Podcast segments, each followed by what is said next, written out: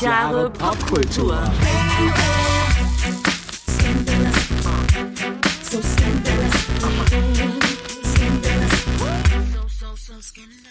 Herzlich willkommen zu 1000 Jahre Popkultur.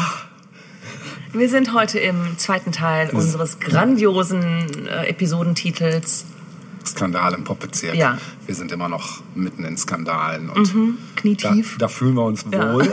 Im Matsch und Sumpf Genau. der Skandale. Morast. Ja, wir haben gerade schon gesagt, äh, komischerweise merkt man sich sowas besonders gut, Mhm. so einem Skandal. Skandalgedächtnis ist gut Ist gut ausgebildet, ja, genau. Ähm, ich wollte nur mal kurz so ein bisschen zur Einleitung auf ähm, so ein paar kleinere Skandälchen eingehen, die es ja auch gerade im deutschsprachigen Raum so gegeben hat. Äh, unter anderem gab es da zum Beispiel den Skandal, der bei Wetten das mal aufkam, 1988, nämlich die Buntstiftwette. Hast du die noch vor Augen? Ah, ganz düster. Ganz düster? Ganz düster, ja. Da gab es da so ein paar äh, Sachen, die... war da doch äh, Titanic ganz groß dabei, das ja, Blatt. was, war das das so? Ja. Kann, du musst es mal einmal für Das mich mache ich kurz, gerne, auch bitte. für alle anderen, die alle damals noch anderen, nicht da genau, waren auf genau. diesem Planeten. Sondern noch auf, der, auf dem Saturn vielleicht irgendwie in der Mache waren oder so. ähm, gut, wie wir wissen, Wetten, das war die große Samstagabend-Unterhaltung im deutschen Fernsehen, moderiert von verschiedenen Leuten, aber ähm, in, ja, damals auf jeden Fall von Thomas Gottschalk. Ja. Und der hatte äh, eine, eine, einen Wettkandidaten zu Gast, der behauptet hat, ich schaffe es, äh, die Farbe von Buntstiften am Geschmack zu Ja, erkennen. stimmt. Alle so, äh, what? Und so, ne? Vorher LSD genommen oder was? Ja. so, und das hat er dann auch gemacht. Also er hatte so eine Brille auf ne? und hat dann so dran rumgeleckt. Sorry, so war das halt, ja. Und hat dann gesagt, mm, Kaminrot oder so. oder. Sonnengelb, ja. Und boah, Thomas Gottschalk so krass, es stimmt alles und so, ne? Wie geht das? Hat die Brille abgenommen und gesagt, ja, ähm, ich bin Redakteur, äh, äh, das war ein, ein Typ, den kennst du wahrscheinlich, Bernd Fritz. Sagt dir der was? Nee. Der war damals Chefredakteur der, Titanic. Ach echt? Das muss ja noch vor Martin Sonneborn gewesen sein. 1988 Ja. äh, war das. Ja. Ähm, äh, hat sich dort als Thomas Rautenberg ausgegeben, hat gesagt, ähm, so war alles ein Fake, ein Witz. Äh, ich kann das gar nicht. Alles, was ich gemacht habe, war die Brille so aufzusetzen, dass ich drunter die Farbe erkennen konnte. Also, äh, what, buh, Geil. und so. Geil, das scheiße. hatte ich nicht mehr auf dem Spalter. Ja. Mhm. Und das war halt der Megaskandal. Ne? Natürlich große Aufmachung ähm, auf der Titanic und für Wetten das bedeutete es, dass sie von, von nun an so, so Taucherbrillen aufsetzen mussten, die Kandidaten, wo man wirklich nichts sehen konnte. Ja, ne? ja. Das war so ein großer, oder ein, kleiner großer Skandal, sag ich mal. erblindet von. Ja, ja, das war so das eine. Dann, Ja. weißt du, was mir dann noch einfiel? Kannst du dich noch an diese komische Pressekonferenz der schrecklichen Band Tic Tac Toe erinnern? Ja, das kann ich noch, ja. Was war das denn? Ja, das weiß ich auch nicht mehr. Das war ja das was, war oder? Schräg, ja, ich meine, jeden Tic-Tac-Toe Fall. waren ja eh schon eine komische Gruppe, aber mega erfolgreich in Deutschland. Ja, ja, also, total, ja. Die haben die Charts dominiert eine. Weile mit Ich finde dich scheiße und so. Ne? Auch Genau. Mhm. da schon wieder kleine platzierte Tabubrüche. Ne? Ähm, und die hatten dann irgendwann mal eine Pressekonferenz im Fernsehen, äh, während der sie sich mega angebitscht haben. Das war dann, Mhm. was? Du lügst doch nur, wenn du den Mund aufmachst, Jazzy, oder wie sie nicht hießen, Lizzie, weiß ich nicht. Und so, ne? Und dann hat die eine dann irgendwie die Bühne verlassen. Mhm. Und alle, "Was, geht doch, jetzt holst du wieder. Und so. Das Ganze war sehr theatralisch. ne? Ganz schlimm, Ja, ja. aber auch ein Megaskandal. Ja, voll, ja. Naja, das Geil. fiel mir nur noch so ein.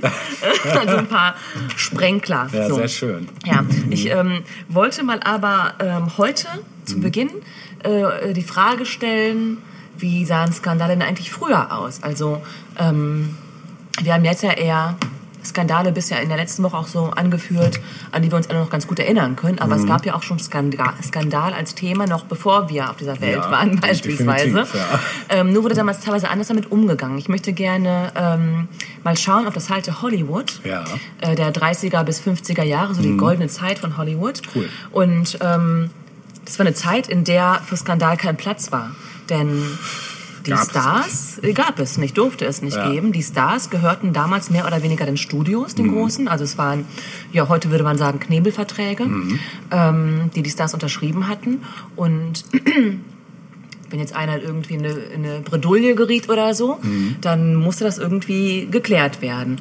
Denn ähm, das war die Zeit des glatten, glatt gebügelten Hollywoods und ähm, so ein Image musste eben auch aufrechterhalten bleiben. Aufrechterhalten bleiben. Ja, Ja. kann man sagen. Geht so, ne? Genau. Aufrechterhalten Ähm, werden. werden. Also man kann schon sagen, die Studios, die großen Studios kontrollierten das Image und die Außenwirkung eines jeden Stars. Ja. Insbesondere war das auch bei Frauen der Fall. Also wenn ein Star eine Sexbombe, sage ich mal, war, dann äh, passt es nicht so, wenn die plötzlich schwanger wurde Ja, oder stimmt, so. das passte nicht zusammen. War, war jetzt nicht irgendwie so kompatibel. Komisch eigentlich, aber passte nicht Ja. zusammen. Wozu es dann aber kam, und das ist weniger witzig, äh, war dann auch oft eben auch zu erzwungenen Abtreibungen. Ja, mhm. Ne? Also viele weibliche Stars haben dann auch freiwillig sozusagen den Schwangerschaftsabbruch vornehmen lassen. Aber es gab dann eben auch durchaus auch Druck im Sinne von, ne, das passt jetzt nicht zu Mhm. deinem Image, das du halt hast. Und ähm, Beispiele dafür sind Bette Davis beispielsweise, Oh, Joan krass. Crawford, Judy Garland, Lana Turner. Das Ja. sind alles so Frauen, wo heute klar ist, da hat es sowas gegeben. Heftig, Ne? okay. Bette Davis wusste ich gar nicht. Bitte was? Bei Bette Davis wusste ich es gar nicht. Ja, ähm, aber dann gab es auch so andere Geschichten, dass ähm, gerade so Jungstars, junge Menschen auf Droge gesetzt wurden, um sie irgendwie ein bisschen so ja, gefügiger zu machen und so. Also die Studios waren da schon nicht ohne. Ähm, es gab einen krassen Skandal auch in der Zeit, den will ich nur kurz äh, anreißen. Das war 1921. Es gab einen ähm, Schauspieler namens Fatty Arbuckle. Äh, Fatty war sein natürlich sein Spitzname. Ne? ähm, er war ja, mehr oder weniger Komiker, hatte mit Charlie Chaplin zu tun, mit Ja. Buster Keaton und so weiter. Und er war halt ein Megastar. So, ne? Insbesondere Kinder haben ihn auch geliebt und so. Und der hat aber äh, ein Fable für geile Partys gehabt und der hat auch mal ganz gern gefeiert. Ah, ja. Und auf einer so einer Party kam es zu einem Vorfall wo bis heute nicht ganz klar ist, was ist da eigentlich genau passiert. Fakt ist, dass er mit einer jungen Dame auf seinem Zimmer verschwunden war auf dieser Party und ähm, es nach diesem Zimmerbesuch zu einem Vergewaltigungsvorwurf gekommen ist. ähm, tatsächlich wurden damals keine Hinweise auf einen sexuellen Übergriff festgestellt. Ja. Ähm, die junge Frau ist aber einen Tag danach, glaube ich, an einer gerissenen Blase verstorben. Oh. Ähm, also die war dann eben verstorben und der Skandal war da. Also was ist jetzt? Irgendwie hatte er was damit zu tun oder nicht? Das ganze Gerichtsverfahren wurde zu einer riesigen Mediensensation. Und äh, Fatty wurde dann auch freigesprochen, aber äh, so richtig geglaubt hat, haben das viele eben nicht. Und bis heute ist es eigentlich unklar, war das jetzt eine Falle, in die er getappt Ja. ist, oder ist er da wirklich übergriffig geworden im, ja, im Sinne einer Vergewaltigung. Ne? Naja, und seine Karriere war aber äh, danach beendet, denn er hat dann irgendwie lange Zeit keine Filmrollen mehr bekommen. Er ist dann 1931 wieder und er ist dann aber auch kurz danach an einem Herzinfarkt gestorben. Ähm, also es war alles ein bisschen, ja, nicht so schön. Ähm, eine andere Story gab es mit Joan Crawford, auch einem Megastar, insbesondere, also sie war Teil von Metro, Metro Goldwyn Mayer vom, vom großen Ah, Studio okay. MGM. Ja. Und vor ihrer großartigen Karriere hat sie als Jugendliche einen Porno gedreht. Ist ja jetzt auch nicht so ungewöhnlich für große Stars. Also machen, irgendwie musste ja. man ja auch irgendwie die Kohle reinkriegen, wenn Ja. man noch nicht so bekannt war. Genau. Und Wie nicht gesagt, das es war- Angenehme mit dem Nützlichen. das, ja, weiß ich jetzt Ja. nicht so für die Frau. I don't know. Jedenfalls, äh, naja, musste sie irgendwie, keine Ahnung. Diesen Film gab's halt. Und ähm, offenbar ist es dann zu Erpressungsversuchen gekommen. Irgendwer äh, bekam dieses Band in seine Hände und hat gesagt, so, äh, Geld her oder wir veröffentlichen das. Krass. Und Joan Crawford, die die Leading Lady eigentlich damals war, ähm, das hätte natürlich ihre Karriere total irgendwie, Ja. ne? also hätte ihrer Karriere massiv geschadet. Ja. Heute wäre es ein ähm, Boost wahrscheinlich. bitte was? Heute wäre es ein Boost wahrscheinlich. Vielleicht, ja, wenn sie danach noch eine Reality-Show nachgehauen hätte, zum Beispiel.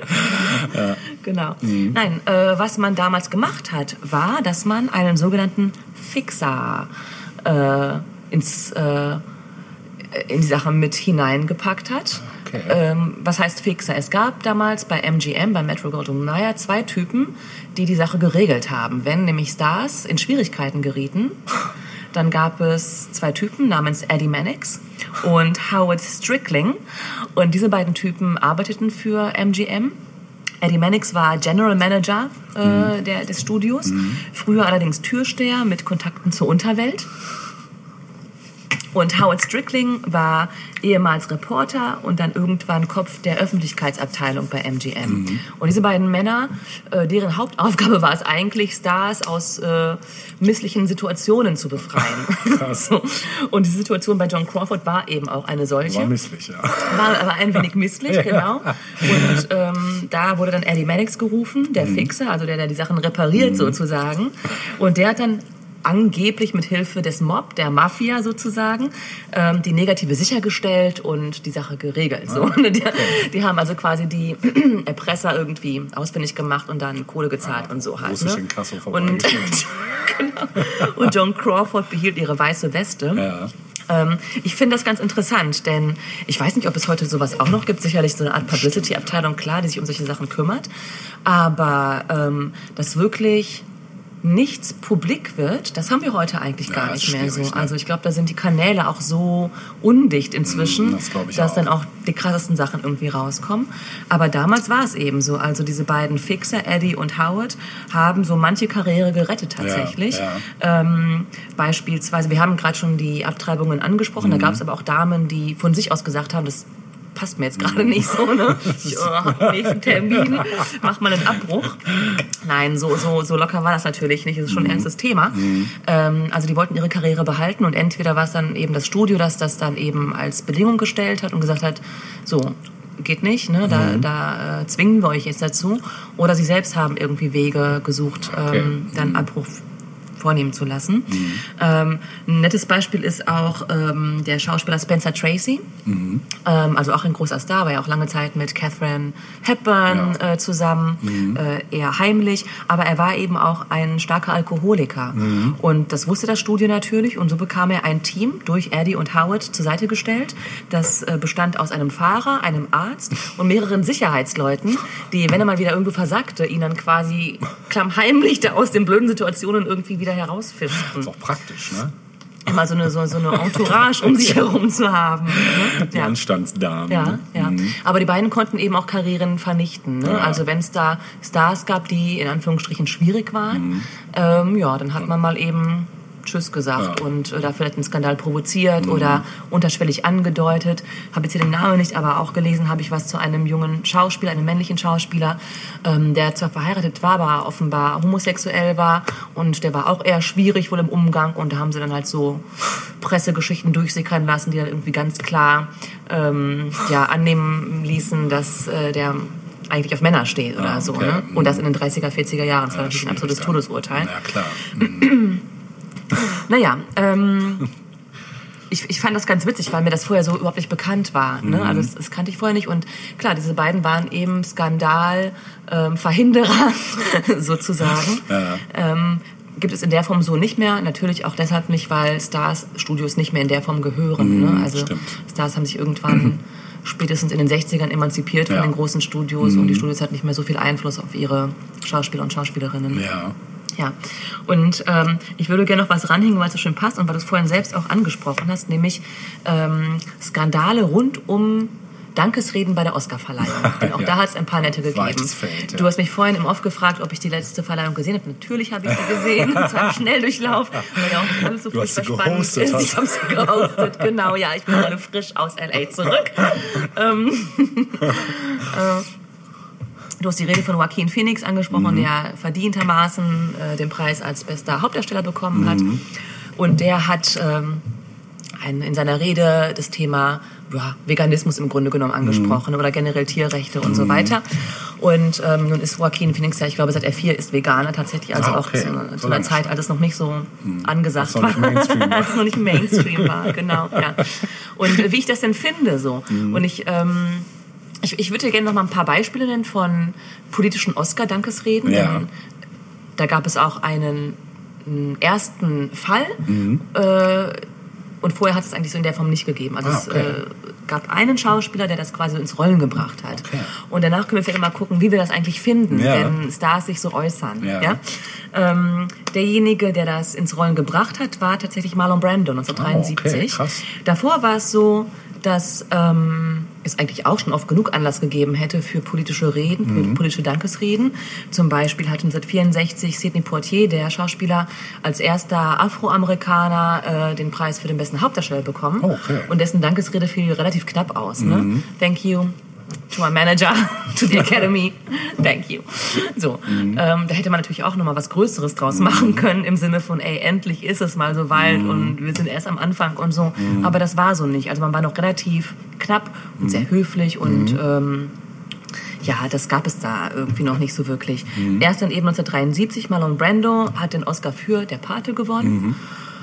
Und hatte aber schon im Vorfeld gesagt, er würde die Verleihung boykottieren, kam also auch nicht persönlich dorthin, sondern schickte ähm, zum Abholen des Preises äh, eine Vertreterin der Native Americans mit Namen, äh, jetzt will ich nichts Falsches sagen, sie hieß, Momentchen, ähm, doch, ich habe mir ihren Namen doch notiert. Ja. Ich weiß, wie sie mit Nachnamen hieß, nämlich Little Feather. Ja, kleine Feder. Kleine Feder, Süß. genau. Ja. Fand ich auch schön, den Ja, Nachnamen. Fand schöner, ich sehr schön. ja.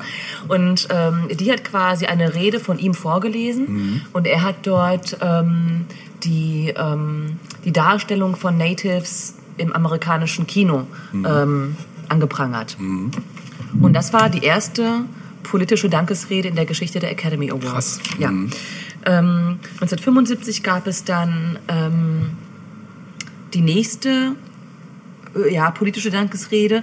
Die ist jetzt nicht so mega bekannt, weil es, glaube ich, auch nur einen, nur in Anführungsstrichen einen Dokumentarfilmer äh, betroffen hat. Ähm, die steht ja jetzt nicht so sehr im Fokus. Ne? Ja. Ähm, der hat die Regie, das war Bert Schneider, der hat die Regie ähm, zu, einer, zu einem Dokumentarfilm gemacht, da hat den Preis bekommen und der hat sich zum Thema Vietnam ausgelassen. Ne? Es war ja gerade, der Vietnamkrieg ging gerade so zu Ende und dazu hat er was gesagt. Und in der Folge kam es dann immer wieder, aber jetzt auch nicht ständig, aber immer wieder ähm, zu, zu politischen mh, Dankesreden. Unter anderem Richard Gere beispielsweise 1993 das Thema China und Tibet angesprochen Ah, hat. ja, stimmt. Äh, Tim Robbins hat das Thema, das habe ich gar nicht mehr so auf dem Schirm gehabt, im gleichen Jahr angesprochen, dass ähm, auf Guantanamo Bay ähm, Haitianer, also Menschen aus Haiti, die HIV-positiv waren, dort quasi interniert waren auf Guantanamo Bay und äh, die Einreise in die USA verweigert wurde aufgrund ihrer HIV-Erkrankung. Okay. Das hat er Krass, das angeprangert. wusste ich auch nicht. Mhm. Habe ich auch nicht gewusst. Ähm, 2002 hat dann Halle Berry als erste Afroamerikanerin den Oscar für die beste Hauptrolle erhalten. Äh, politische Rede, ja, kann man sich fragen, das war sehr emotional vor allem. Ne? Also sie hat dann so den ganzen Vorgängerinnen sozusagen gedankt. Ähm, 2003 kam es nochmal zu einem ja, Skandal, muss man sagen, als ähm, Bowling for Columbine. Ja. Michael Moore eben äh, auf die Bühne kam und dort ähm, die, den Irakkrieg durch George W. Bush äh, angeprangert hat. Und im Grunde genommen muss man sagen, dass seit 2015 vor allem das äh, gute Tradition inzwischen Ja, geworden ist. Also sagen, ja. im Grunde genommen alle, ich sag mal, großen Kategorien, äh, Hauptdarsteller, Regie, Drehbuch, Mhm. dass diejenigen, die das irgendwie gewinnen, dann das auch irgendwie verbinden mit dem mit einem aktuellen Thema Mhm. tatsächlich. Ne? Also sei es nun Oscar So White, was ja vor ein paar Jahren Thema war, dass eben äh, kaum ähm, People of Color, wie es so schön heißt, ähm, nominiert werden oder gar Preise gewinnen. Ähm, dann, dass äh, Frauen kaum zugegen sind, insbesondere wenn es um den Regie-Oscar geht beispielsweise. Ne? Also es gibt immer wieder so ähm, Themen, die einen ja besonders prägen. Und ähm, dieses Jahr war es dann unter anderem eben Joaquin Phoenix, der das Thema mh, Tierschutz und Klimapolitik, will ich mal sagen, im weitesten angesprochen hat. Ja, und Menschlichkeit. Menschlichkeit, ja, so. Ähm, ich habe dann nochmal zurückgedacht. Äh, vor einem Monat gab es ja die Golden Globes und die hat Ricky Gervais, der ähm, englische Komiker, äh, oder was, wie würde man seinen Ja. Berufsstand bezeichnen? Ja, Ja, ne? sagen, ne? Genau. Der hat das ja, der hat ja eine bitterböse ähm, großartig. Ähm, Begleitrede sozusagen gehalten während der Verleihung. Und der wiederum hat das gebasht. Ne? Der hat gesagt, Leute, äh, ihr habt eigentlich nicht wirklich ein Recht dazu, euch hier zu äußern. Ihr lebt in einer Sphäre, die mit der normalen Welt nichts zu tun hat. Im Publikum sitzt der Chef von Apple. Der wiederum lässt hier Kinder für seine Produkte arbeiten oder was auch immer. Ähm, und gleichzeitig werden hier seine Filme abgefeiert, die auf seinem Streamingdienst zum Beispiel laufen und alle applaudieren. Ja. Und zwei Minuten später kommt die auf die Bühne und ähm, prangert genau das an. Ähm, ja. Wie finden wir das denn, lieber Helge? Tja, also ich kann sowohl mit der Rede von dem Ricky was tun, als auch mit, jetzt mal so als Beispiel, mit der von Joaquin Phoenix, weil was diese Rede, finde ich, besonders abhebt, ist eben die, dass er erstmal überhaupt nicht über sich selber spricht, sondern erstmal wirklich Missstände anspricht, eben was Massentierhaltung und sonstige Geschichten, Fleischkonsum und so angeht. Und erst ganz am Schluss kommt er eigentlich auf sich selbst, aber auch nur in dem Zusammenhang, dass er erstmal über sich selbst nicht gut spricht, nämlich darüber, dass er oft schwierig ist, oft schwierig war. ist, Mhm. war und äh, nicht gut äh, im Umgang mit anderen und sonst wie und dann aber gleichzeitig sagt, dass er dankbar ist, dass er von vielen in dem Saal eben eine zweite Chance gekriegt hat und dass das eine der Eigenschaften der Menschen ist, die auf die man sich fokussieren sollte, nämlich Vergebung und das fand ich halt besonders gut daran. Deshalb finde ich, ist diese Rede noch mal so ein bisschen außen vor Ja, zu dem, was äh, verstehe. Ricky Gervais äh, angesprochen ja, ja, hat. Ähm, andersrum sehe ich sonst genau wie Ricky Gervais, also absolut, Mhm. weil, wie gesagt, die meisten, die sich da dann äußern, tatsächlich eben nicht so wirklich den Bezug zum realen Leben haben. Aber dann kommen wir gleich zum nächsten Thema. Wie ist es denn bei Politikern? Ich meine, die haben ja auch nicht so wirklich einen Bezug zum realen Leben. Ne? Also Ja. die wenigsten. Ne? Ja. Und ähm, ja, das ist die Frage, wo... Also ich finde es auch schwierig. Ne? Einerseits denke ich mir, ähm, ja, hat er recht. Mhm. Andererseits ähm, ist das natürlich auch ein, wie soll ich sagen, ähm, ist das eine Möglichkeit, also wenn wir mal zurückblicken, was so die Oscar Dankesreden waren, wenn sie denn politisch waren. Die haben immer den Zeitgeist wiedergespiegelt. Ja, ne? Sie haben immer äh, das kontroverse Thema des Jahres Ja. Mhm. irgendwie aufgegriffen. Also sei es nun Frauenrechte oder Minderheitenrechte oder Ja. was auch immer. Ja. Ähm, und eigentlich ist es dann fast egal, ob derjenige sich damit gut auskennt oder nicht. Ähm, es wird vielleicht ein Missstand angeprangert, Genau. der sonst gar nicht so gehört worden wäre, wenn Ja. es nicht eine Person, eine Ja. Person des öffentlichen Lebens vorgebracht So hätte. es. Das ist ja auch das, was Joachim Phoenix ganz am Anfang sagt, dass er das seine nicht? Stimme dafür nutzt, Stimmt, genau, äh, eben genau. Die, die Leute, die keine Stimme haben, eben ja. hörbar zu machen, was halt auch nochmal Ja. abhebt. Und, und andererseits, warum glauben wir, dass jemand, der äh, das Talent hat, gut zu Schauspielern beispielsweise oder Regie zu führen, dass der auch gleichzeitig schlau genug ist, um Missstände adäquat Ja. anzuprangern. Ja, ja. Also es sind ja letztlich auch nur in Anführungsstrichen äh, Schauspieler, irgendwelche Künstler halt, ne, was äh, vielleicht sind die strohdoof. Ja. vielleicht sind die strohdoof. Ja, also, vielleicht, ja. Ne? ja. Ja. Ja. Ja. Ja, es ist ein weites Feld und Mhm. es ist, ähm, wie gesagt, ich finde es, es ist so ein schmaler Grad, ne? weil man merkt ja bei einigen Leuten halt auch wirklich relativ schnell, ähm, wenn die sich da äußern, äh, ist das irgendwie authentisch oder nicht. Und ich finde, bei Joachim Phoenix ist es 100% authentisch, weil ich kaufe ihm das absolut ab, was er da sagt. Allein dadurch, dass er auch wenn er auftritt oder wenn er irgendwo ist, so ist, wie er ist, glaube ich einfach. Ich glaube nicht, dass das jemand ist, der sich groß verstellt. Ne? Und bei anderen Leuten weiß ich das weniger. Das glaube ich, subjektiv dann wieder. Also wie nimmt man die Person wahr, jenseits ihrer Rolle, die sie irgendwo spielt. Ne? Zum Beispiel tauchen sie noch woanders auf, Ja. wenn es um das Thema geht. Zum oder, Beispiel, genau. Ja. Ne? Mhm. Aber guter Einwand auf jeden Fall. So, ich Ja. habe ein Stück, das ich gerne spielen möchte. Ja, Äh, aber da müsstest du auch ein äh, Zettelchen ziehen. Oh, tatsächlich. Jetzt habe ich natürlich nichts vorbereitet. das mache ich mal schnell. Äh, wir sind gleich wieder zurück aus der Pause. Die Lostrommel bewegt sich. Das Ich ziehe mir mal eine, ich Schalk. ist die äh, Sonntagsziehung. Genau, die Ziehung der Mottozahl. so, ich habe gezogen, das ist eine Eins, ganz unverkennbar. Okay, cool. Ja, wird tatsächlich also, äh, leserlich geschrieben. Ja. Äh, ich habe nämlich eigentlich zwei Songs mitgebracht, die aber den gleichen Titel tragen. Ah. Ähm, das eine ist das Original und das andere ist quasi ähm, ein Song, der das Original als Sample featured, Ja, sozusagen. ja. Und zwar hören wir jetzt von Duran Duran äh, Notorious. Oh, geil! Viel Spaß damit. Notorious,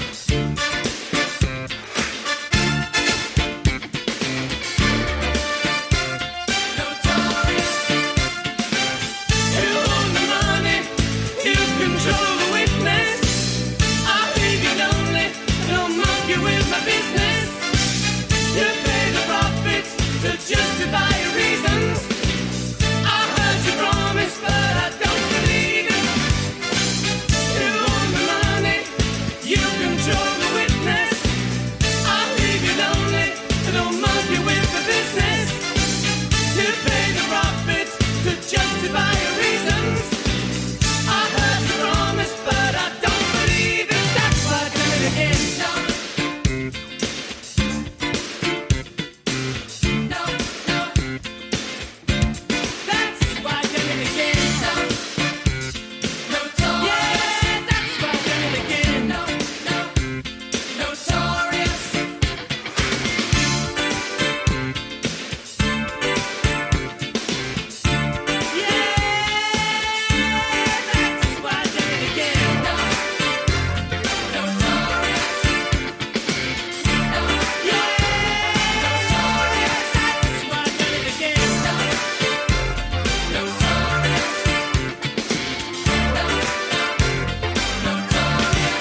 Gerade im Off gesagt, dass ich den Song auch auf meiner Agenda erst hatte und der dann aus irgendwelchen Gründen weichen musste. Deshalb schön, dass du den jetzt Deswegen die aufgegriffen Begeisterung, Ja. als ich äh, den Titel genannt Genau, habe. genau.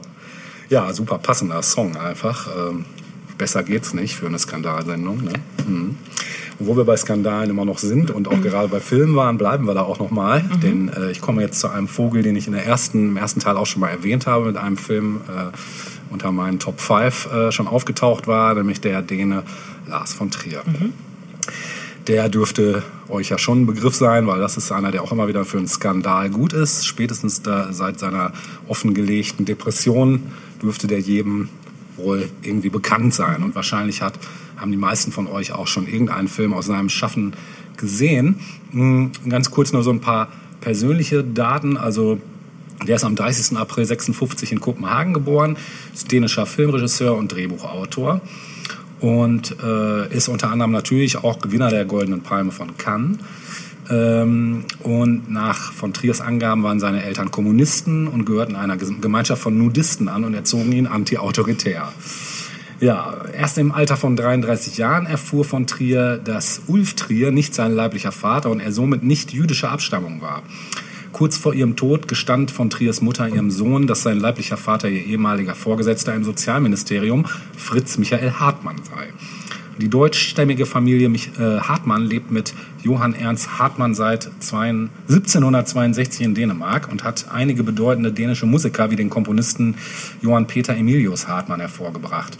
Nach eigenen Angaben war von Trier sehr tief enttäuscht darüber, keine jüdischen Wur- Wurzeln zu haben weil er hat sich immer so in der Rolle des Außenseiters, der aus einer Gruppe von Verfolgten stamme, wohlgefühlt.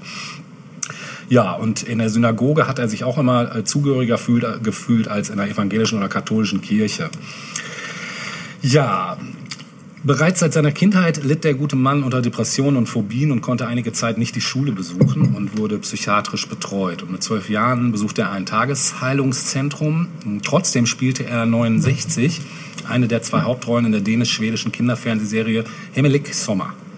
Und in seiner ersten Ehe war von Trier bis 96 mit der dänischen Regisseurin, Drehbuchautorin und Schauspielerin Cecilia Holbeck-Trier verheiratet, die wie er an der dänischen Filmschule studiert hat.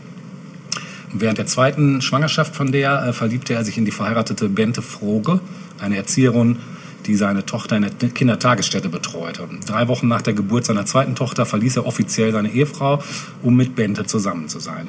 Dieses Verhalten führte zu einem gewaltigen Medienecho in Dänemark. Bente und Lars von Trier heirateten nach beider Scheidungen 1997.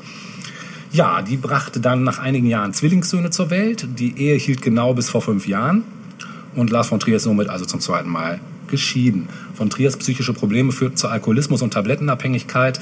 Und in einem Interview mit der Tageszeitung Politiken gab der Regisseur an, in berauschtem Zustand besonders produktiv zu sein und gab gleichzeitig seiner Sorge Ausdruck, ohne Rauschmittel keine Filme mehr machen zu können.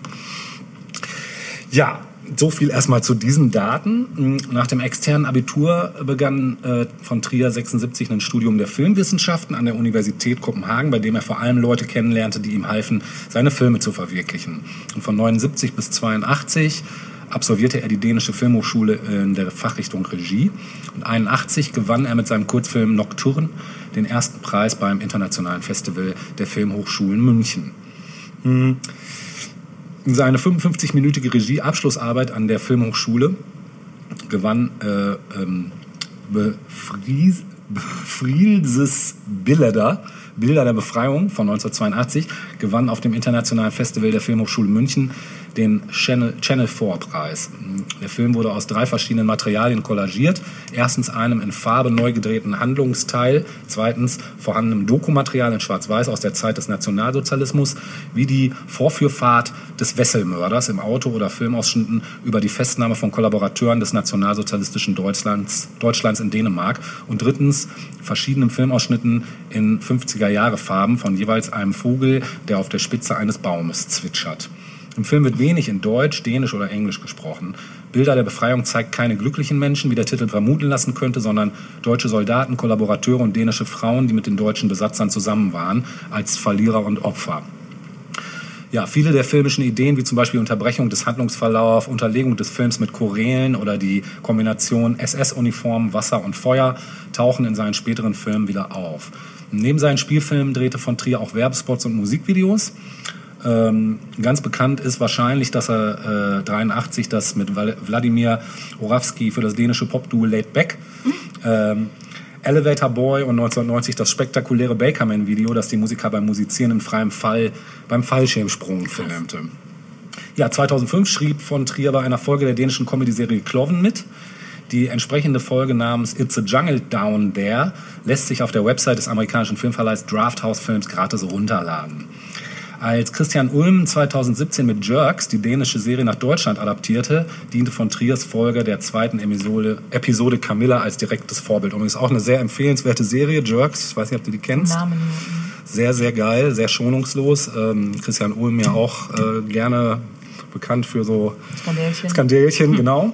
Äh, ganz kurze Abhandlung zu so ein paar äh, Meilensteinen aus der Geschichte von, von Trier. Ähm, und zwar, was ich euch sehr ans Herz legen möchte, ist die TV-Serie Riget. Äh, auf Deutsch heißt die Geister oder Hospital der Geister von 1994, spielt im zweitgrößten dänischen Krankenhaus. Und Lars von Trier ließ sich dafür von Twin, Pe Twin Peaks inspirieren. Ähm, der schrieb das Drehbuch zusammen mit äh, Nils Forsel sehr schnell und unter möglichst großem Spaß. Die Serie war in Dänemark ein großer Erfolg, da sie sowohl äußerst lustig als auch sehr spannend war und von Folge zu Folge immer gruseliger wurde. Und 97 folgte die zweite Staffel. Eine eigentlich geplante Fortsetzung scheint nun jetzt nicht mehr möglich, da zwei Schauspieler mittlerweile verstorben sind und eben Trier und Forsey nicht mehr zusammenarbeiten. Aber das, was es da gibt, ist definitiv sehr sehenswert. Wirklich eine tolle Serie, aber auch nichts für schwache Gemüter, weil es schon ein bisschen, bisschen gruselig ist, trotz der ganzen Lustigkeit. Genau. Dann noch kurz zu erwähnen die Golden Heart Trilogie. Mm, Das war mit Breaking the Waves von 96. äh, Da beginnt diese Trilogie. Ähm, Das, äh, die bis dahin unbekannte Schauspielerin Emily Watson übernahm die Rolle der jungen Bess McNeil, welche sich in dem Wahn dadurch ihre große Liebe äh, retten zu können, von einem akzeptierten Mitglied der Gemeinschaft zu einer Dorfprostituierten entwickelt. Und der international bekannte dänische Künstler Per Kekebi gestaltete die Kapitelbilder, die den Film gliedern. Und es handelt sich um Landschaftsaufnahmen, die minutenlang zu sehen sind und sich dabei minimal verändern.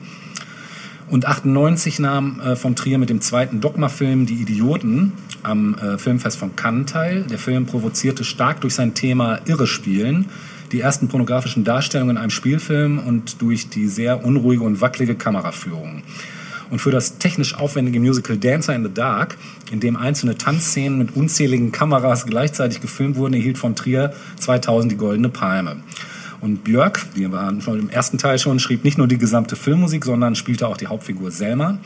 Und ähnlich wie in Breaking the Waves, äh, Waves opfert eine Frau ihr Leben für ihre Liebe. Hm, Hier ist es kein Ehemann, sondern der geliebte und von Erbkrankheit bedrohte Sohn. Dancer in the Dark kann sowohl zu Golden Heart als auch zur USA-Trilogie gerechnet werden. Ja, Antichrist hatte ich schon erwähnt, brauche ich nichts mehr zu sagen, außer vielleicht, dass die Hauptrollen hier von Charlotte Gainsbourg und William Dafoe, die äh, öfters in von Trier-Filmen äh, mitspielen, die auch jedes Mal unfassbar gut sind, einfach egal in welchem Film. Ähm, allein deshalb schon sehr sehenswert auch. Melancholia will ich auch nur kurz anreißen, weil zu diesem Film werde ich irgendwann in irgendeiner Folge nochmal genauer zurückkommen. Äh, ist von 2010, äh, auch mit internationaler Besetzung und der Film ist aus dem nicht verwirklichen Projekt entstanden, äh, Jean Genets Stück Die Zofen mit Penelope Cruz zu verfilmen. Er entspricht dem Aufbau einer Oper, das heißt, er besteht aus einer Ouvertüre, zwei Akten und einem Finale. Und die Ouvertüre besteht aus verschiedenen Standbildern ohne Ton und Handlung, die sich minimal bewegen. Diese Einleitung dauert acht Minuten und ist eine Weiterentwicklung der Kapitelbilder in Breaking the Waves.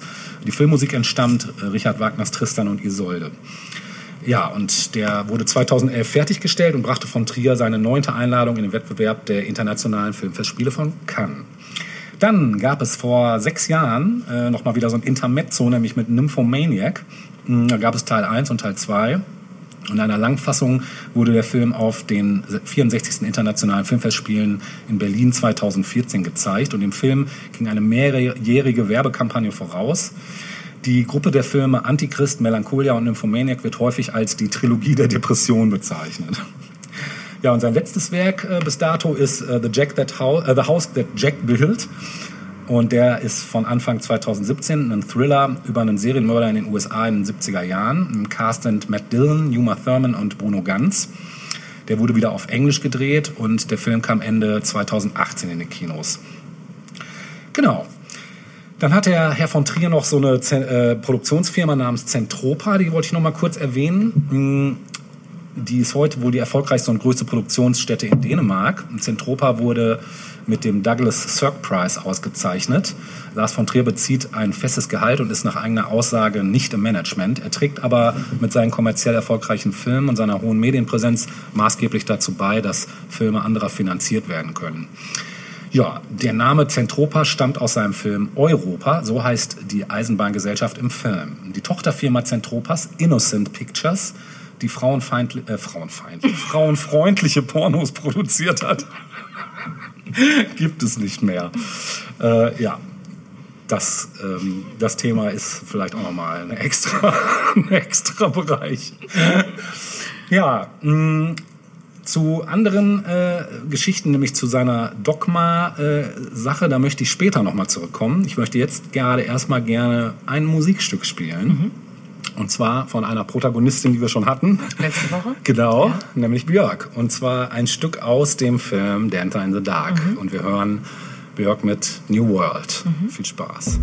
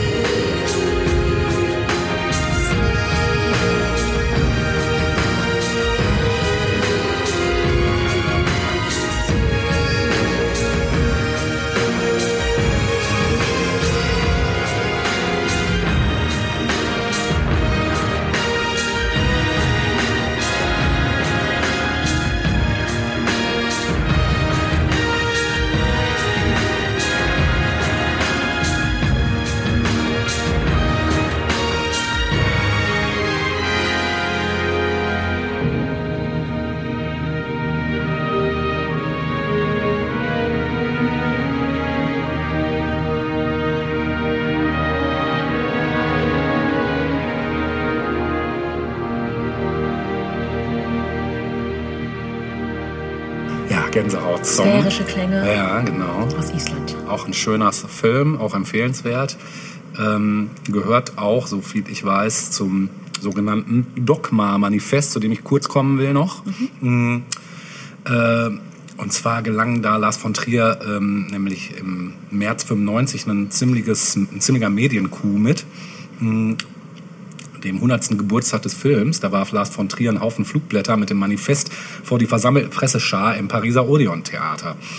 Ähm, 2008 wurde die Dogma-Bewegung um von Trier, Winterberg, Levering und Kra Jakobsen mit dem Europäischen Filmpreis in der Kategorie Beste europäische Leistung im Weltkino bedacht. Und bei Dogma 95, so heißt der Arbeit, äh, der Urtitel, ähm, ist ein von den dänischen Filmregisseuren von Trier und Winterberg am 13. März 95 unterzeichnetes Manifest für ihre Produktion von Filmen. Äh, außerdem waren noch Christian Levering und Sören Kra Jakobsen Teil des Kollektivs. Und vor dem Dogma 95 gab es frühere Aktionen zur Erneuerung des Films, nämlich in den 50er Jahren die aus Frankreich stammende Nouvelle Vague sowie das Oberhausener, Oberhausener Manifest, das 62 veröffentlicht wurde. Und Dogma 95 wurde am 20. März 95 unter großem Aufsehen der Medien bei einer Konferenz im Pariser Odeon Theater eben vorgestellt. Und äh, 1998 präsentierten Thomas Winterberg und Lars von Trier mit Das Fest und Idioten auf den Filmfestspielen in Cannes die ersten nach dem Dogma 95 entstandenen Filme. Da komme ich auch später nochmal auf einen von zurück. Ähm, nur kurz dazu, was zeichnet jetzt also einen Dogma-Film aus, weil das wollt ihr ja bestimmt wissen. Also das Manifest Dogma 95 richtet sich besonders äh, gegen die zunehmende Wirklichkeitsentfremdung des Kinos und verband Effekte und technische Raffinessen, Illusionen und dramaturgische Vorhersehbarkeit. Und ähm, äh, sieht sich auch als Gegenbewegung zur Auteurtheorie, die zwar so die Dogma-Initiatoren ursprünglich denselben Missständen entgegentrat, letztendlich aber innerhalb des Systems verhaftet blieb und daher scheiterte. Ja, die einzuhaltenden Regeln, die als Keuschheitsgelübde präsentiert wurden, verlangen Folgendes. Erstens, als Drehorte kommen ausschließlich Originalschauplätze in Frage. Requisiten dürfen nicht herbeigeschafft werden. Zweitens, Musik kann im Film vorkommen, darf aber nicht nachträglich eingespielt werden. Drittens, zur Aufnahme dürfen ausschließlich Handkameras verwendet werden. Viertens, die Aufnahme erfolgt in Farbe, künstliche Beleuchtung ist nicht akzeptabel. Fünftens, Spezialeffekte und Filter sind verboten. Sechstens, der Film darf keine Waffengewalt oder Morde zeigen. Siebtens, zeitliche oder lokale Verfremdung ist verboten, das heißt, der Film spielt hier und jetzt. Ähm, Achtens, es darf sich um keinen Genrefilm handeln. Neuntens, das Filmformat muss Academy 35 mm sein. Und zehntens, der Regisseur darf weder im Vor- noch im Abspann erwähnt werden. Die meisten Dogma-Filme verstoßen jedoch gegen ein oder mehrere Regeln, was dann oft ironisch reumütig im Abspann erwähnt wird. Äh, kurz ein paar wichtige Dogma-Filme, kurz benannt. Das Fest dürfte jeder kennen vom Namen, Idioten ebenso. Ähm, Mifune, Dogma 3, sagte mir jetzt zum Beispiel nichts. The King is Alive, habe ich nicht gesehen, soll sehr sehenswert sein. Italienisch für Anfänger auch, habe ich auch nicht gesehen. Reunion, sagt mir gar nichts. Und dann noch am Schluss für immer und ewig. Das sind so die wohl bekanntesten aus dieser ganzen Reihe. Ich komme später nochmal auf einen zurück und übergebe jetzt aber erstmal bis dahin das Zepter an dich, Natascha. Dankeschön. Ähm, ja, wir machen jetzt einen Riesencut. Ja. Wir bleiben aber natürlich im. Bereich Skandal Ja, natürlich. ähm, und düsen ein paar Jahrzehnte in die Vergangenheit zurück. Ja. Ähm, ich wollte noch mal auf einen ganz bekannten Musikskandal kurz zu sprechen kommen, ähm, nämlich dass 1997, 1957 Jerry Lee Lewis seine Cousine dritten Grades geheiratet hat. Oh, das wusste Kann- ich auch nicht. Nein? Nee. Krass. Guck an. Nee, das war mir Also entgangen. Jerry Lee Lewis, Great Balls of Ja, Fire, ja. der große Hit, der große Große Rock'n'Roll-Hit. Eier aus Feuer. Die hatte er tatsächlich. Ob das jetzt immer so gut war, klären wir jetzt. Also ich glaube, Jerry Lee Lewis hatte eh irgendwie einen leichten Schaden. Ja, muss man, definitiv. Muss man nochmal Wenn man vorwegstellen. ihn mal so sieht zwischendurch in Aufnahmen, denkt man, Genau, das ja. Er war ein richtiger Rock'n'Roller. Ja, Ähm, und zwar aus den Anfangszeiten des Genres Mhm. sozusagen. 57 war es dann so, dass er seine Cousine dritten Grades, Myra Gale Brown, geheiratet hat. Ähm, sie war damals 13. Oh, Und das war jetzt nicht so geil. Naja, zusätzlich Ach so. nicht sogar. Ja, genau. Also ich sag mal, nicht nur Inzucht, sondern auch noch Richtig. minderjährig. Genau. Wobei dritten Okay. Grad ist natürlich jetzt schon jetzt nicht die direkte Cousine. Ja, okay, ne? ja. Der Genpool. Ich äh, weiß gar nicht, wie das in Deutschland rein rechtlich aussieht. Das weiß ich auch Äh, nicht. Rex Gildo war doch auch mit einer Cousine Echt? verbandelt. Guck mal, ich dachte immer, der wäre gay gewesen. Aber Ich glaube, Rex Gildo, naja, weiß ich nicht. Vielleicht sowohl als auch. Das, äh, ja. bi, vielleicht war er einfach bi. Vielleicht auch das, genau. Jedenfalls, ähm, zuerst log man und sie sagte, sie sei 15, aber Mhm. relativ schnell kam dann eben raus, nein, nein, äh, 13. Und ähm, er war dann irgendwie gerade unterwegs zu so einem England-Auftritt und äh, als es eben rauskam, dass sie praktisch noch ein Kind war, ähm, ist dann die Presse in England und den USA halt ne, zu Recht ausge Steil ausgeflippt, gegangen, ja. Und es fielen dann so Worte wie Cradle Robber, also Wiegendieb, oder Baby Snatcher, also Baby-Wegschnapper. Äh, Das waren so ein paar äh, Sachen, die ihm dann da entgegengebracht wurden. Und faktisch war es das Ende seiner Karriere. Also er war eigentlich ein aufstrebender, vor allem auch Konkurrent zu Elvis Presley und äh, hat sich von diesem wirklichen Skandal auch nie erholen können. Also ähm, einige Jahre später ist er dann nochmal auf ähm, den Country-Zug aufgesprungen und äh, hat dann so ein bisschen als Country-Singer gearbeitet. Ähm, der Verfall seiner musikalischen Karriere lässt sich auch deutlich an seinen Auftrittsgagen erkennen. Während er vor diesem Skandal noch 10.000 Dollar pro Auftritt kassieren konnte, was ich auch schon recht erstaunlich Ja, finde, waren das 10. danach nur noch eher 250 Dollar. 250 Dollar. Also, Okay, so ähnlich wie wir. ja, bei uns äh, zeigt die Kurve steil nach oben. Bei ihm war dann irgendwie freier Fall angesagt. Krass. Ja. Ähm, Hier geht's draußen ab. Ja. Wir machen weiter. Ja. Unbeirrt. äh, was wurde aus Myra? Myra lebt wohl auch heute noch. Die beiden haben sich dann irgendwann scheiden lassen und zwar 1970. Also die haben schon noch mal eine ganze Weile auch gemeinsam in Ehe gelebt. Ja. Haben auch gemeinsame Kinder gezeugt. Und äh, nun ja, das war die Geschichte Jerry Lee Lewis. Ähm, ich wollte aber im Zuge dessen mal ganz kurz Elvis Presley ansprechen. Jetzt Ja. gar nicht im ausschweifenden Detail. Aber nochmal festhalten, dass Elvis, als er aufkam, auch ein Skandal par excellence war. ja, definitiv. Allein sein ganzer Hüftschwung. genau, ich wollte gerade sagen, der Körper allein und äh, sein Gebrauch sel selbiges war Sein ein. Megaskandal. Ja, ja. Und ähm, ich würde deshalb auch einfach, weil es sich gehört, gerne noch ein Stück von Elvis spielen Oh ja, wollen, schön. weil ähm, naja, das war quasi so sagen wir so für den Mainstream der Aufbruch in eine neue Ära, ne? Ja. Mhm. Also die Ära der Rock'n'Roll-Musik, die Mädchen und Jungs gleichermaßen zum Ausflippen gebracht haben. Mhm. Und ähm, Startschuss war natürlich Hound Dog von Ja. 1956. Ähm, als er diesen Auftritt hingelegt hat, war allen klar, fuck, da geht was. wir freuen uns auf die Zukunft. Und äh, deswegen müssen wir uns das jetzt natürlich anhören. Super. Dann machen wir das jetzt. Bitte.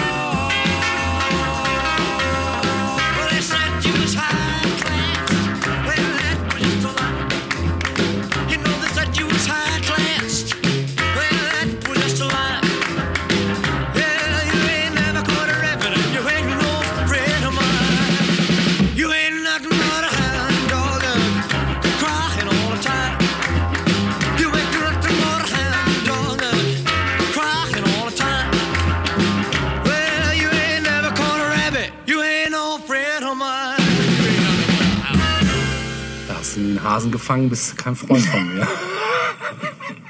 Das kann man jetzt mal versuchen Text, zu ja. interpretieren.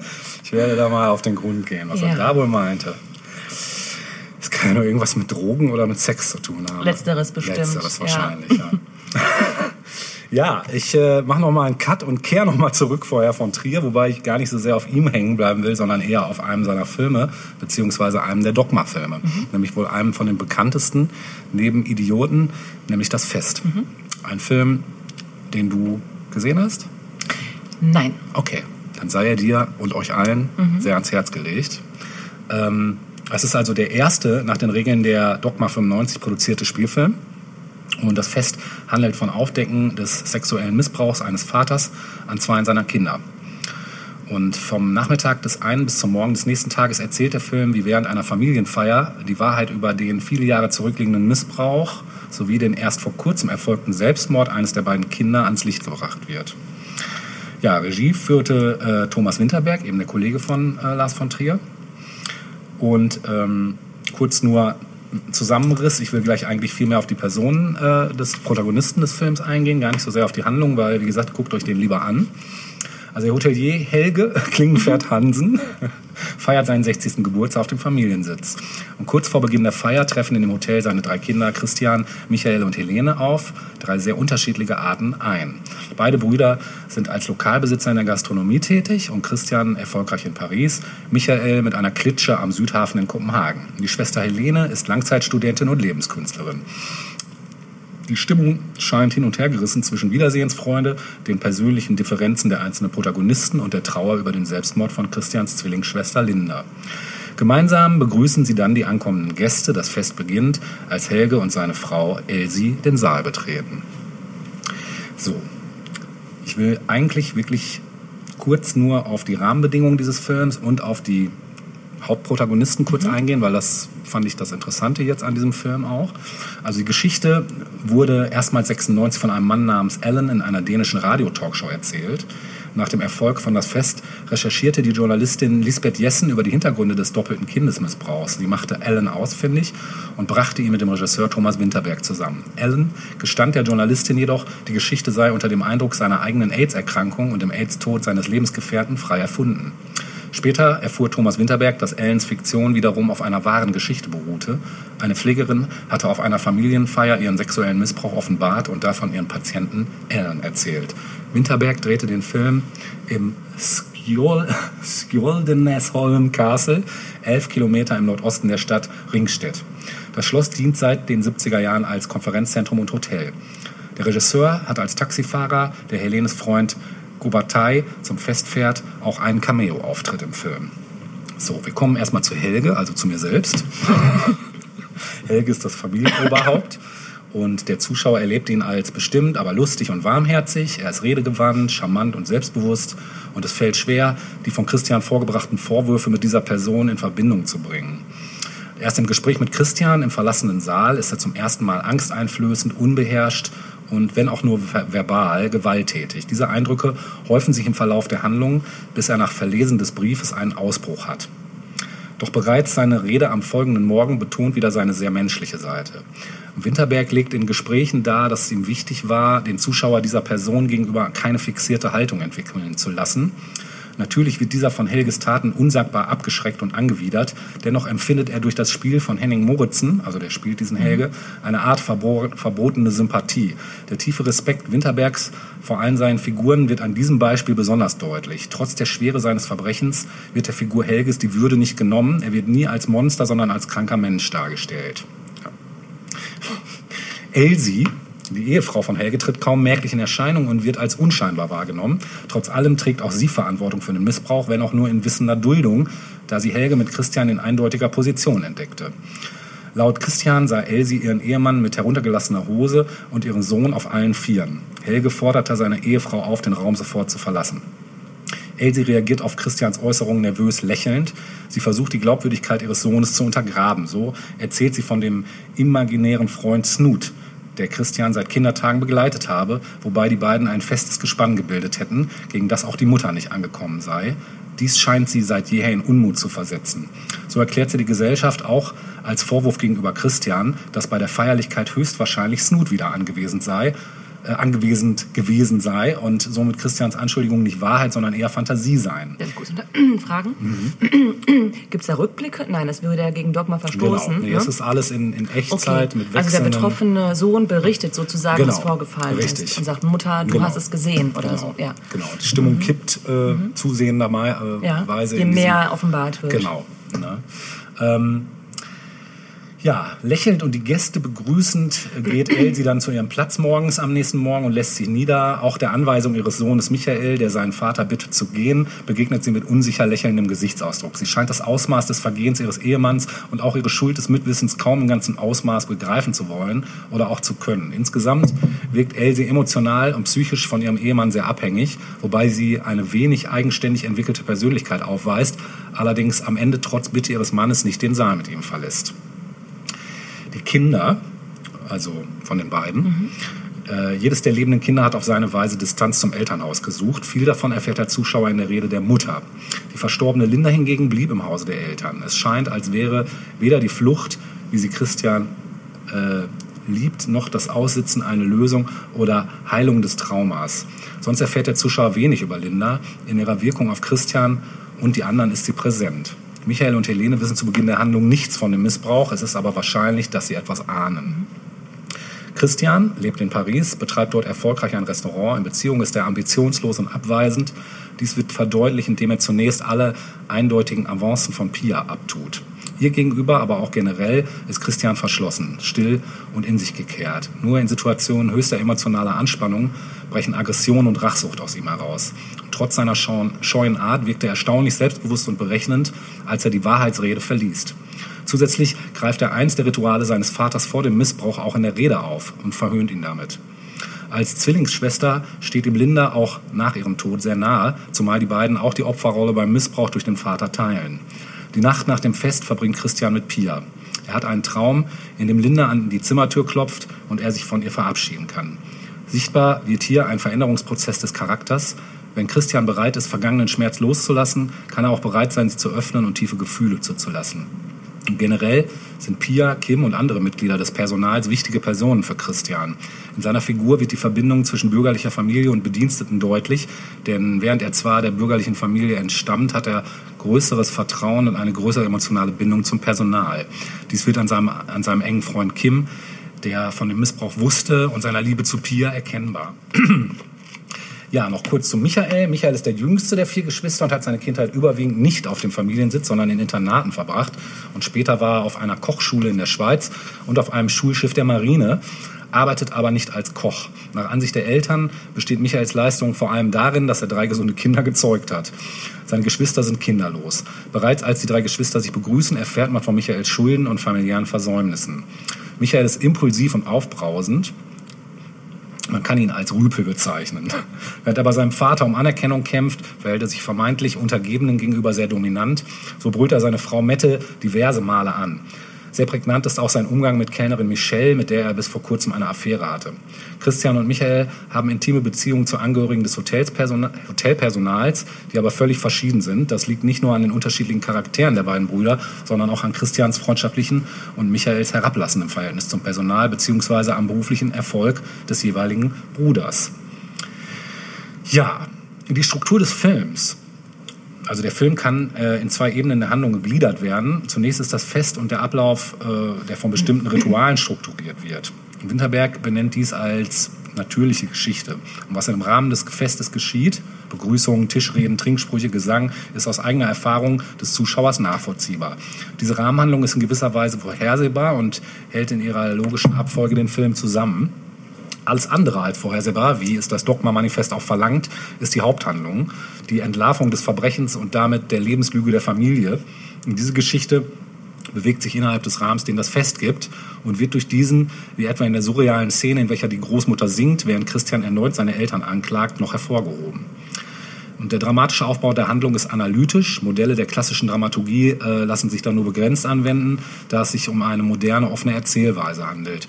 Vor allem äh, die Figuren lassen sich kaum stereotypisieren. Nach der Einleitung folgt in Christians Wahrheitsrede das erregende Moment. Die Handlung steigt bis zum Verlesen von Lindas Abschiedsbrief, dem dramatischen Höhepunkt. Die Lüge ist zerstört, die Handlung fällt nun steil ab zu einem Zustand, der weder Katastrophe noch Lösung ist. So ist die Familie offensichtlich zerstört, war es innerlich durch den Missbrauch schon lange. Und das Ende bleibt offen. Der Zuschauer sieht Helge verschwinden und Christians nachdenklichen Blick. Auch wenn es nicht mehr möglich war, die, mit der Lüge weiterzuleben, bleibt offen, ob nun alle Fragen beantwortet sind und das Leben für Christian leichter wird. Denn so wie Helge es selbst zum Schluss sagt, kann dieses Verbrechen weder jemals gesühnt, noch können die entstandenen Wunden ganz geheilt werden.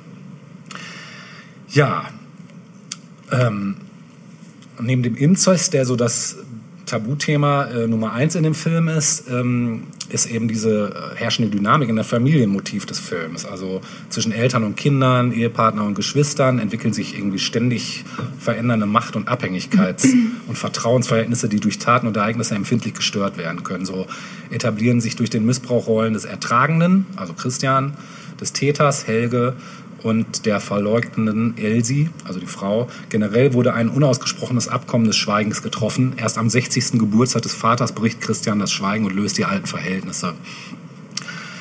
Ja, Was hat dir denn besonders gut gefallen an dem Film? Also, dass das so war, als wäre man dabei. Mhm. Also es ist die ganze Zeit, hast du das Gefühl, du bist selber Gast auf diesem Fest. als wäre es so. eine Doku, so Ja, fast, oder, beziehungsweise als hätte einer einfach mitgefilmt. Mhm, so. du, du sitzt da mit am Tisch und einer hat das halt Mhm. festgehalten. So.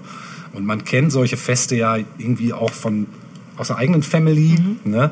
Und das ist einfach so krass, wie, ja, wie innerhalb von einer dieser Rede plötzlich einfach alles zusammenbricht. alles zusammenbricht und ähm, alles komplett kippt und ähm, ja, also ich fand, das war einfach wirklich eine ganz andere Art, sowas zu zeigen. Hatte ich vorher so noch nie gesehen. Eben durch dieses Naturalistische und durch diese Handkameras und so. Es ist ähm, heute sieht man sowas öfter, weil diese Art von Klar, Filmmethode halt genau übernommen von richtig genau und das war damals natürlich noch neu, also das kannte man so noch nicht und ähm, gerade das ähm, gibt dem Film natürlich noch mal so was ganz Spezielles, genauso wie dieses das Prinzip des Irrationalen als Prinzip des Menschlichen. Ne, also dass man halt einfach, man kann das rational nicht wiedergeben, und genau das tut der Film auch. Er gibt es nicht rational wieder. Und es gibt keine Musik, es gibt kein, außer das, wenn die da mal singen oder so. Also es ist alles sehr naturalistisch Ja. einfach, pur. Ne? Und das ist, was der Film auch, was ihn so ausmacht. Ne? Schauspieler mal ganz außen vor, die großartig spielen. Ja, mh, Abschließend noch ähm, naturalistische Strömungen und Tendenzen, wie die sehr stark in der Literatur des beginnenden 20. Jahrhunderts zu finden sind, haben sich auch im Laufe der Filmgeschichte herausgebildet. Und so beginnen fünf französische Filmkritiker Ende der 50er Jahre öffentlich gegen die Tradition der Qualität und den psychologischen Realismus des Kinos zu kämpfen und eigene Filme zu produzieren, die ihre individuelle Sicht auf die Welt zeigen sollten. Die neue Welle, also La Nouvelle Vague, bedeutete, auf die Straße hinauszugehen, weg von Studios und Kulissen und an Originalschauplätzen mit Originalton und jungen Schauspielern oder Laien moderne Filme über das moderne Leben zu machen. Und in dem Manifest beziehen sich die Dogma-Regisseure direkt auf die Nouvelle Vague, sehen in ihr den richtigen Ansatz, aber die falschen Mittel zur Befreiung des Kinos. Die innovativen Neuerungen in den Künsten sind auch deshalb möglich, weil sie in dem Bewusstsein über das Entstehen, was vorangegangen ist. Ähm, ja. Im Folgenden, Punkt, genau. Im Folgenden werden verschiedene Parallelen zwischen naturalistischen Dramatexten und Dogma das Fest aufgezeigt, immer im Blick die Tatsache, dass alle vorangegangenen künstlerischen Strömungen, natürlich auch der literarische Naturalismus und Nouvelle Vague, das Entstehen der Dogmafilme und ihr Erfolg mitgeprägt haben. Genau. Also sei jedem sehr ans Herz gelegt. ähm, ist auch ein Film, der, ähm, ja, der einen schon ja, ziemlich mitnimmt, so kann man sagen. Und das ist ein offenes Ende, ähm, lässt am Ende auch wirklich mehrere Interpretationen zu. Ne? Mhm. Ja, ähm, wir hatten gerade nur mal kurz äh, Zwiegespräch. Gespräch, genau. Denn ich war mir nicht ganz sicher, aber tatsächlich ist es wohl so, dass Thomas Winterbeck einen Film gedreht hat, von dem ich nicht mehr wusste, ob er wirklich von ihm war oder nicht. Ja. Mit Joaquin Phoenix. Ja. Was war da als Jahr angegeben? Weiß ich jetzt gar nicht mehr. Ich glaube Ende der 90er. Ja, Ende der 90er. Äh, It's All About Love. Ja. Ähm, der auch ganz cool war. Ich glaube damals zumindest. Ich weiß nicht, ob ich ihn heute immer noch gut fände, Ja. aber Der muss Ähm, ich mir angucken, den kenne ich nicht. Ja, Mhm. so schließen sich Kreise, Stichwort Oscar-Rede und, genau. und so weiter. Ja. Ich möchte noch mal auf das Thema Literatur eingehen. ja, schön. Das ist auch bisher noch ein bisschen kurz gekommen. Ist ein bisschen kurz gekommen, Mhm. dabei bietet die Literatur äh, mehr noch als alle anderen Genres, die wir äh, letzte Woche und diese Woche angesprochen haben, das Potenzial, Skandale zu äh, Potenzieren? Überhaupt hervorzubringen. Hervorzubringen, Hervorzubringen, genau. Also im Grunde genommen ist Literaturgeschichte auch immer die Geschichte eines Mhm. Skandals. Ne? Ähm, natürlich gibt es da zig Beispiele, Lolita sei beispielsweise Ja, genannt. das hatte ich auch noch auf der Agenda. Ähm, und auch das Stichwort Skandalautor Mhm. gibt es, glaube ich, auch mehr noch als jetzt Skandalregisseur beispielsweise oder Skandalschauspieler oder so. Stimmt, Ne? ja, Gibt jetzt nicht mehr, aber Skandalautor ist wirklich ein geläufiges Wort eigentlich. Ne? Und ähm, naja, ganz oft ist dann eben so das Grundthema bei, äh, bei allem anderen auch, aber insbesondere in der Literatur, wenn es um Skandale geht, das Thema Sexualität oder Politik. Ähm, ich möchte aber auf ein Beispiel kommen, das mir lange Zeit unbekannt war, das ich jetzt in der Vorbereitung entdeckt habe und dachte, ach Mensch, das ist ein richtig schöner Skandal, ein richtig liebenswerter, schöner Skandal, ähm, den wahrscheinlich auch viele Leute gar nicht so kennen. Ja. Und ähm, zwar geht es um das Buch, das den Namen trägt I, Libertine. Also ich, Libertine. Ja. Sagt ihr das was? Das Vielleicht ich irgendwie nicht? schon mal Oder doch? gehört. Naja, mal gucken, ob das wirklich der Er Fall ist. Fuhr mal aus, Ja. genau. Also, mh, wir sind in den 50er Jahren, Anfang der 50er Jahre.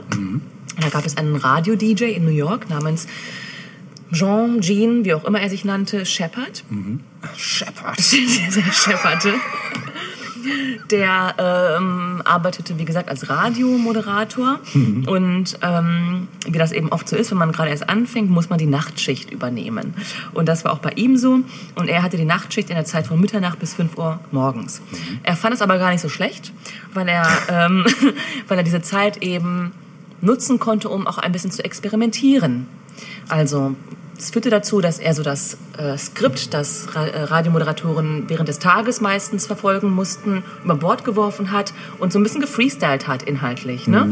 Ähm, es konnten auch Leute anrufen. Er hat dann auch längere Monologe gehalten zu Themen, die ihn so, weiß ich nicht, während des Tages irgendwie angesprochen haben.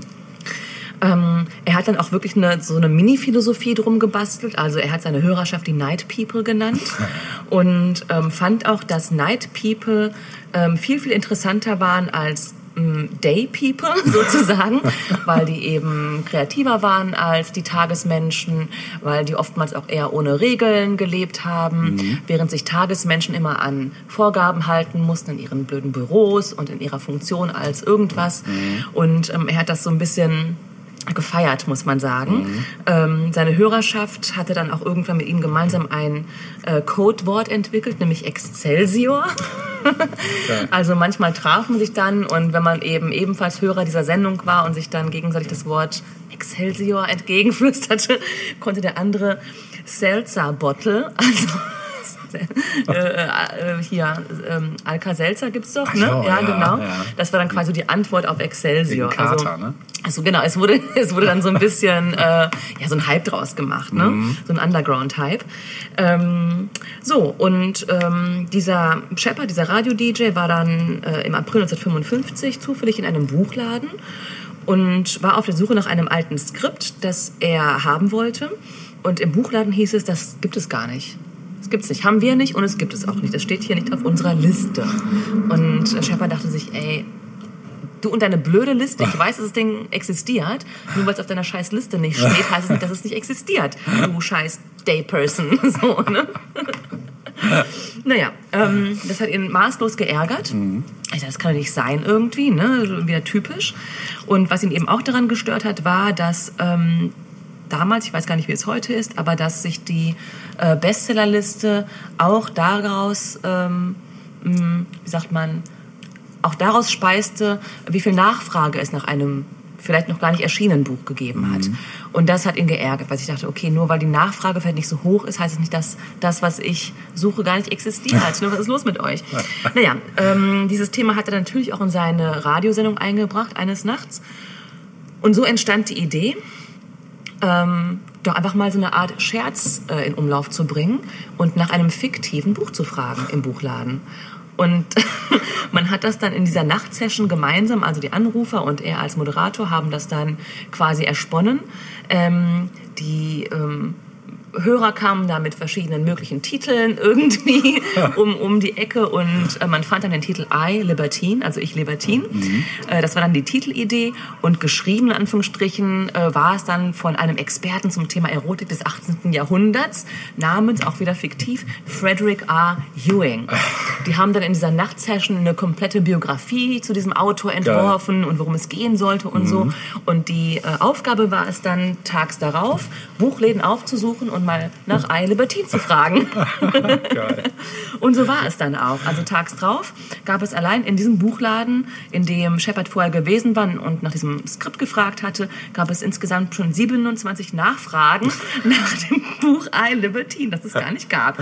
Und ähm, naja, die Buchladenbesitzer waren irgendwie völlig aufgeregt und sagten, äh, kennen wir gar nicht und so. Ne? ähm, und über die nächsten Wochen verstreut, ähm, verstreute sich das dann auch über ganz Amerika. Ne? Also in immer Geil. mehr Buchläden kam eben diese Nachfrage nach diesem Buch auf, die keiner äh, befriedigen konnte sozusagen. Ähm, Es gab dann die witzigsten Sachen. Es gab einen Schiffssteward, der ebenfalls äh, zur Hörerschaft gehörte, der auf der Queen Mary arbeitete und somit eben auch ähm, transkontinental unterwegs war. Der hat zum Beispiel in Buchläden in England und Skandinavien nach diesem Buch gefragt. Das ist geil. Dann gab es wohl Fälle, wo äh, Hörer ähm, Bibliothekskärtchen, also ähm, ähm, es, ähm, wenn du in der Bibliothek bist und nach einem Buch suchst, dann hat ja jedes Buch sozusagen eine Karte, die äh, das Buch kurz umschreibt, sozusagen Ja. da, wo es steht. Die haben diese Buchkärtchen äh, gefälscht. mit dem Titel I Libertine und die heimlich untergebracht in Bibliotheken. Genau. Und ähm, klar, irgendwann haben die Buchläden gemerkt, okay, wir müssen mal gucken, was hat's denn mit diesem Buch auf sich und haben dann eben verschiedenste Verlage angefragt, wann das Buch denn nun endlich erscheinen soll. Und irgendwann äh, führte dann die Spur über den Verleger Ian Ballantyne, falls es so ausgesprochen wird, weiß ich nicht. Der wiederum hat dann die Spur weiterverfolgt zu dem Radio-DJ äh, Shepard und äh, es entstand die Idee, soll man nicht ein echtes Buch draus machen? Geil. Geil. Super cool. Und man hat dann einen Science-Fiction-Autor beauftragt äh, mit dem Namen Theodore Sturgeon. Der sollte als Ghostwriter fungieren, hat es dann auch gemacht und der hat es dann auch geschrieben und das Ganze ist dann auch wirklich erschienen. Geil. Und ich glaube, auf dem Cover oder auf der Rückseite des Buches war dann auch ähm, entweder das Wort oder ein Zeichen für Excelsior sozusagen, also das Codewort ist untergebracht worden. Das Buch selbst war dann ähm, jetzt gar nicht so der Hit. Ne? es war wohl auch eher mittelmäßig gut geschrieben. ums Prinzip. Es ging ums Prinzip, genau. Man hätte es vielleicht auch gar nicht machen müssen. Man hätte das so eigentlich stehen lassen können. Ja. Ne? Aber es heißt wohl, dass die erste Flagge genau dieses Buches I Libertine wohl heute, naja, richtig viel Kohle einbringen würde, Krass. wenn man es denn hätte. Und ja, ich. ja. Geile Idee. Ist eine super Ja, Idee, voll, oder? Voll. Könnte man eigentlich mal wieder aufbringen. Ja, wollte ich gerade sagen, ne? ne? ob man das hinkriegt heute. Ja. müsste man eigentlich. ja, ey, Ja, heute über des Social, Media, also es wäre ein leichtes. Ja. Ja. Hashtag Excelsior. Excelsior Reloaded. Ja. Oder? Geil. Ja, Sehr cool. fand ich auch schön. Ja. Ja. Ähm, ich dachte, mir nehmen wir doch das mal als Literaturskandälchen. Ja, sehr schön. Sehr schön. Ja, I Libertine. Ja. Ähm, einen passenden Song zu dem Thema habe ich jetzt nicht, aber ich hatte mir doch noch was notiert, was ich gerne spielen möchte. Ja. Äh, Weil es auch eine Band ist, die wir jetzt eigentlich gar nicht besprochen haben. Die ist äh, irgendwann mal kurz erwähnt worden. Aber ähm, ich, Heute? Ich, ja, oder letzte Woche, ich weiß es Ja. jetzt gar nicht mehr. Ja. Ähm, es soll um äh, die Verunglimpfung der Queen gehen. Oh, ja. Dann weiß ich schon, wer kommt. God save the Queen, Ja, her natürlich. fascist regime. Ja, be- bestens. Oder? Von die Sex wollt- Pistols von gehören wollte ich eigentlich dazu. auch was spielen. Ja? was hättest du denn Ich hätte gespielt? gespielt My Way, die Coverversion von Frank Sinatra. Ah, okay. Ja, auch nicht schlecht. Auch gut, ja. Aber äh, God Save the Queen ist ich natürlich finde, eigentlich muss man da den Klassiker Ja, spielen, der so definitiv. richtig beleidigend war. auf jeden Fall. Ich glaube auch, äh, eine nette Nebenstory dazu ist, dass die Sex Pistols das Stück live auf einem Boot gespielt haben, als die Queen ihr 25. Thronjubiläum ähm, hatte, schon denn 1977, ja genau. Oder ich glaube, dazu gibt es sogar auch ähm, Aufnahmen, Ja, ja. kann man dann ja auch nochmal verlinken. Ja, ja, geil. Aber ich finde, die müssen auch nochmal gespielt werden, weil sie ja auch äh, ganz wichtig sind, wenn es um Skandal und Abso fucking Lutely. genau. Also God Save the Queen.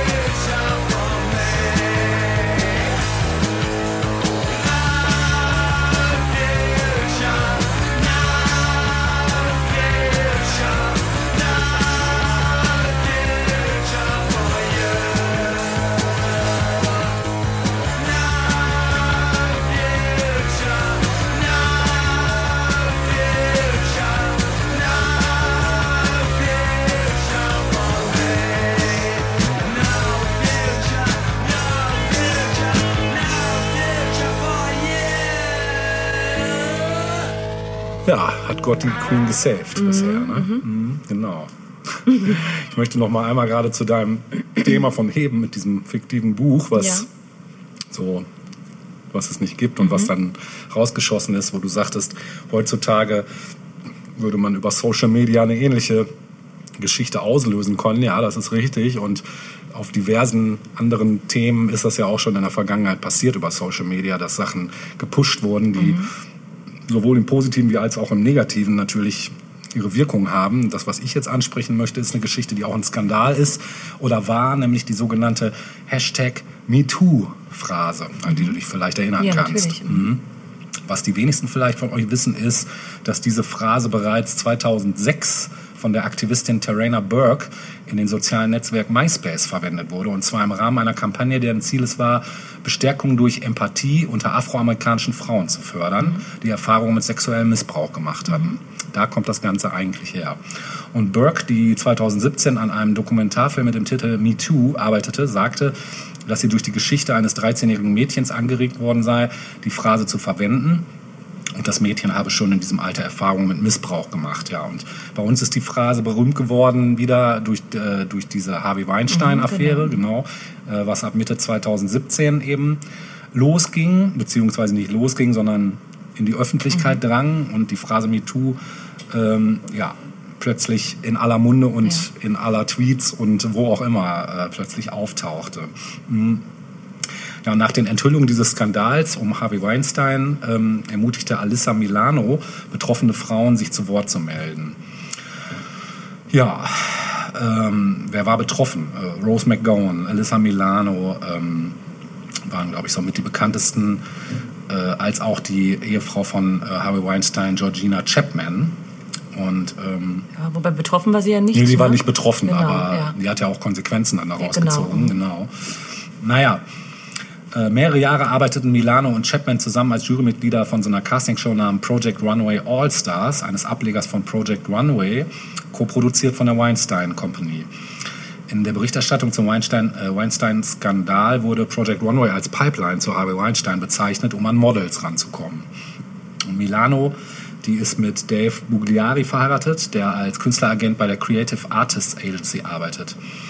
Ja, und durch Recherchen der New York Times haben dann ergeben, dass mindestens acht Agenten der Creative Artist Agency über Weinstein Bescheid gewusst haben, aber Teil von Weinsteins Schweigekartell waren. Und in Reaktion auf diesen Skandal rief Alissa Milano dann eben, dass Frauen allerorts auf mit der Phrase MeToo auf das Aus Ausmaß des Problems aufmerksam zu machen und schrieb dann eben auf Twitter, wenn du sexuell belästigt oder angegriffen wurdest, schreibe MeToo als Antwort auf diesen Tweet.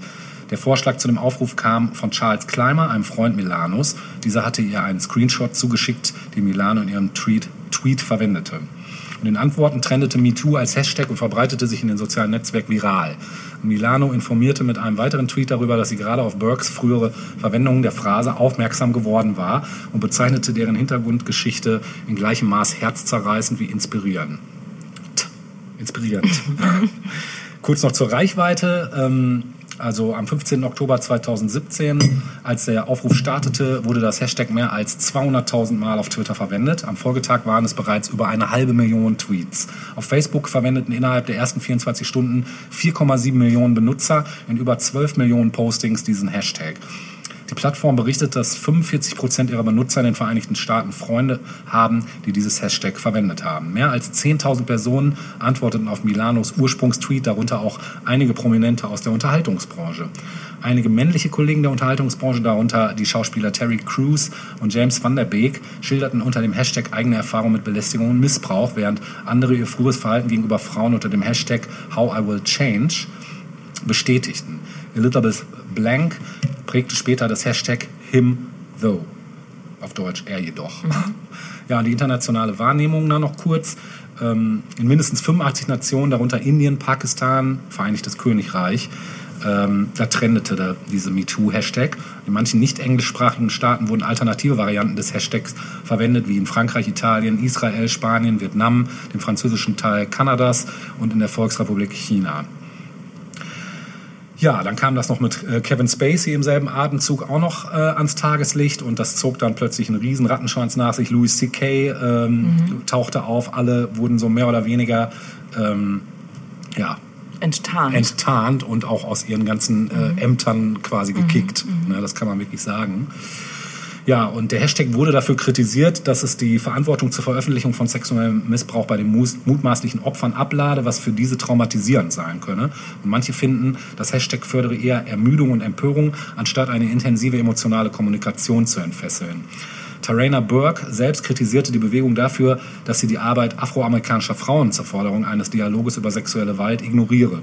Dennoch zeigte Respekt für all diejenigen, die sich der Bewegung angeschlossen haben. Und in der Talkshow Maischberger sagte Sophia Tomalla, ich finde, dass die Kampagne eine Beleidigung für die wahren Ver Vergewaltigungsopfer ist.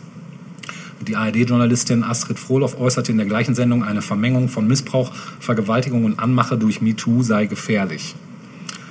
Ja, gewürdigt wurde das Ganze dann auch nochmal. Ähm, die Time hat 2017 The Silence Breakers als Person of the Year, Person of the Year ausgewählt und damit all die Frauen und Männer, die in der MeToo-Bewegung ihr Schweigen gebrochen haben, mitgewürdigt.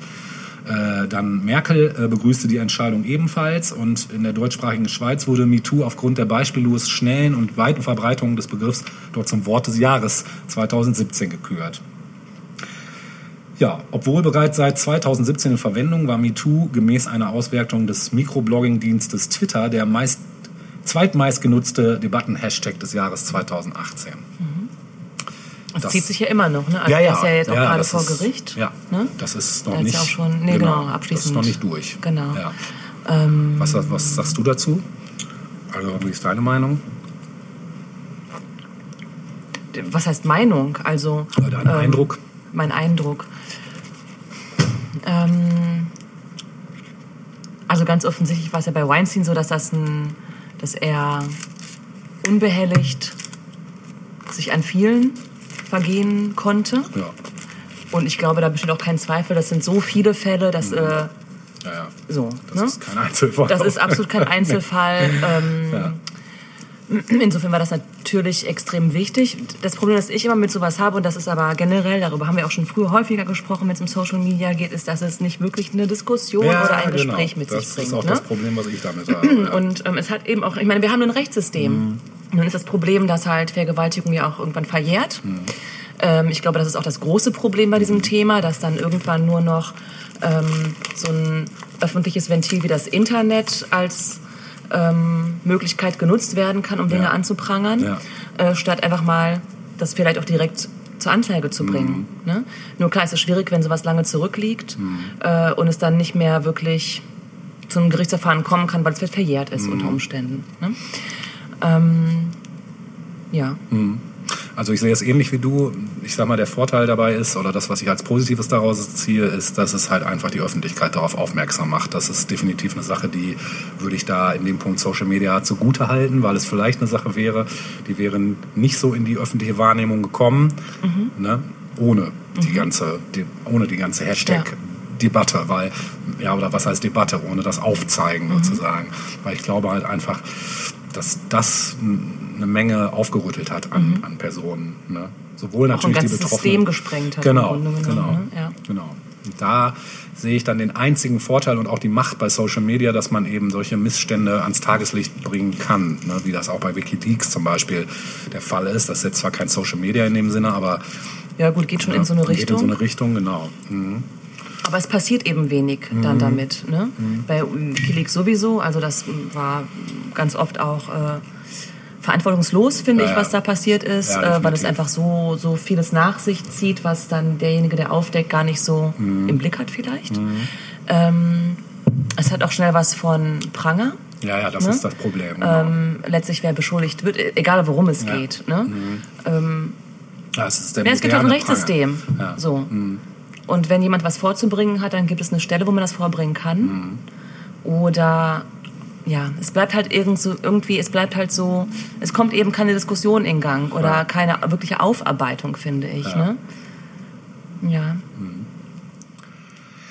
Ja, mit diesem schweren Thema beenden Lassen wir euch jetzt ja, lassen wir alleine. euch jetzt alleine. Genau, ich werde versuchen, die Stimmung noch ein letztes Mal zu kippen mit meinem letzten Song, Mhm. Äh, der kein Skandalsong ist. Der Grund, warum ich ihn ausgewählt habe, ist, weil die Band heißt Does It Offend You? Yeah. Mhm. Die Band gibt's nicht mehr seit fünf Jahren. Eine britische Dance-Punk-Band, die ähm, um 2008, 2009 so ihre Hochphase hatten. Die hatten ein schönes Album äh, damals rausgebracht, deren Titel ich jetzt gerade nicht mehr weiß, aber ich möchte von diesem Album einen Song spielen, nämlich den Epic Last Song, das auch gleichzeitig der letzte Song des Albums ist und heute der letzte Song unseres zweiten Teils unserer Episode 17. Ja, und wir können uns damit verabschieden Das von wir. euch. Ne? Bleibt uns wohlgesonnen Ja. und wir sehen uns bald, hören uns bald. Gleiche Stelle, Gleiche, gleiche Welle. Welle. Wieder. Auf Wiedersehen. Bis dann. Tschüss.